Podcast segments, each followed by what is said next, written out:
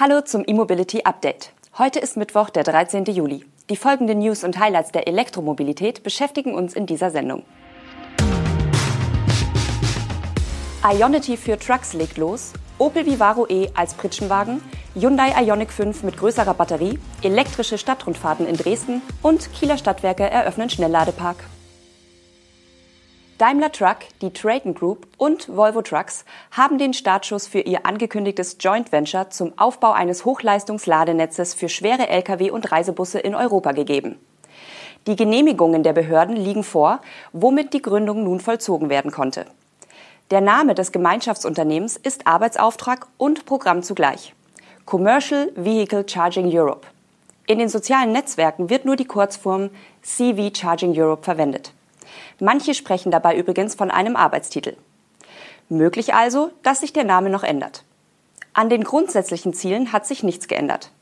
Innerhalb von fünf Jahren Abgründung des Joint Ventures sollen mindestens 1700 Hochleistungsladepunkte für Ökostrom an und in der Nähe von Autobahnen sowie an Logistikhubs in Europa errichtet und betrieben werden. Somit eifert CV Charging Europe seinem Vorbild aus der Pkw-Welt nach. Dort hatten sich die Hersteller mit Ionity ebenfalls einen Anbieter gezimmert, der ein Schnellladenetz für Elektroautos auf dem gesamten Kontinent hochgezogen hat und es weiter ausbaut.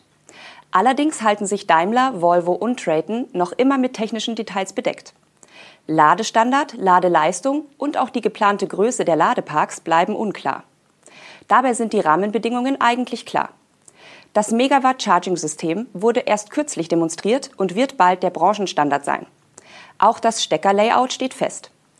Die Zurückhaltung in der Kommunikation hängt vielleicht damit zusammen, dass auch die Bundesregierung gerade erst die Grundlagen für das Laden von elektrischen Trucks legt und ein initiales Netz ausschreiben will. Es ist wahrscheinlich, dass sich CV Charging Europe daran beteiligen wird. Das Timing ist also günstig. An der Spitze steht mit Anja van Niersen als CEO eine Fachfrau, die reichlich Erfahrung aus der Pkw-Ladeinfrastruktur mitbringt. Sie hat Allego mit aufgebaut. Der batterieelektrische Opel Vivaro E ist jetzt auch als Pritschenwagen mit klappbaren Seiten und Heckwänden erhältlich. Diese Option gibt es mit einer 50 oder 75 Kilowattstunden großen Batterie und wird von dem zertifizierten Opel-Partnern Schon Fahrzeugsysteme und Metalltechnik aufgebaut.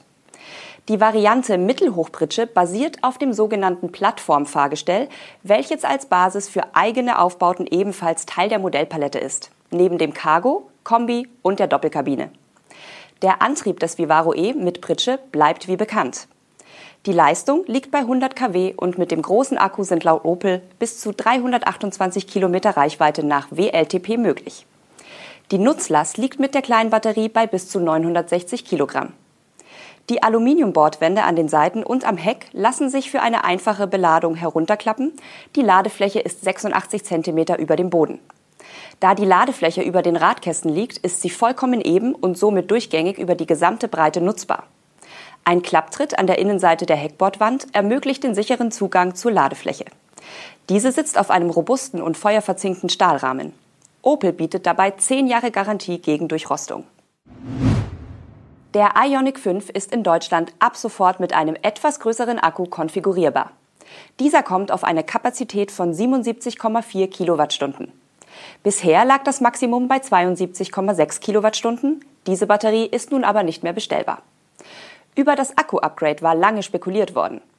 Im Hyundai werden wie im Schwestermodell Kia EV6 künftig 32 statt bisher 30 Batteriemodule verbaut.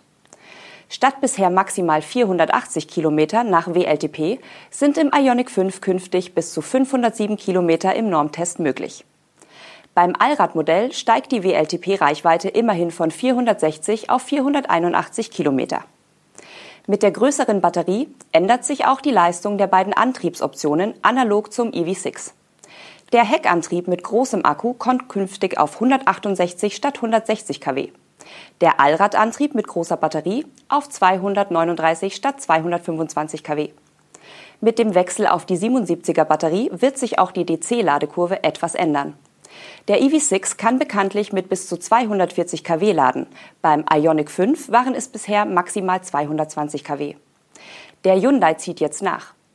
Da das Elektroauto nun zwar schneller laden kann, aber eine größere Energiemenge aufnehmen muss, bleibt die Dauer im Fenster von 10 bis 80 Prozent mit 18 Minuten gleich. Auch beim Basismodell gibt es eine Neuerung. Der Ionic 5 mit der kleineren 58er Batterie und 125 kW Heckantrieb hat zwar keine technische Änderung erhalten, steht aber nun mit mindestens 43.900 Euro in der Liste. Das sind 2.000 Euro mehr als bisher. Da für den Umweltbonus dieses Basismodell entscheidend ist, wird die größere Batterie beim Ionic 5 offiziell ein aufpreispflichtiges Extra. Dieses kostet mit dem 168 kW Heckantrieb 4.000 Euro, was in Summe also 47.900 Euro als Endpreis für die Version mit der großen Batterie ergibt. Für diesen Akku in Kombination mit dem 239 kW starken Allradantrieb werden 15.300 Euro zusätzlich verlangt. Mit der höherwertigen Ausstattung kostet der Allradler in Summe 59.200 Euro. Alle genannten Preise gelten vor Abzug des Umweltbonus. Die Stadtrundfahrt Dresden GmbH hat vom Bundesverkehrsministerium einen Fördermittelbescheid in Höhe von rund 8 Millionen Euro erhalten. Mit dem Geld werden 25 Doppeldeckerbusse auf Elektroantrieb umgerüstet. Dabei geht es nicht nur um die Busse in Dresden, sondern auch um jene der Tochterfirma in Leipzig. Bei den 25 Bussen handelt es sich um die gesamte Flotte des Anbieters, was offenbar ein Novum ist. Nach eigenen Angaben ist der 1990 gegründete Anbieter damit nun der erste deutsche Stadtrundfahrtbetreiber, der seine komplette Flotte auf E-Antriebe umbaut. Die Umrüstung selbst erfolgt mit der Technik der Berliner Firma IAV, die vor 35 Jahren aus der Technischen Universität Berlin ausgegründet wurde.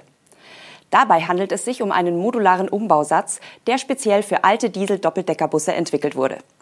Das Kit arbeitet mit zwei Raddirektantrieben von Ziel Abeck, die jeweils auf 120 kW nominal und 200 kW in der Spitze kommen. Die 147 Kilowattstunden große Batterie soll im Betrieb für mindestens 120 Kilometer reichen.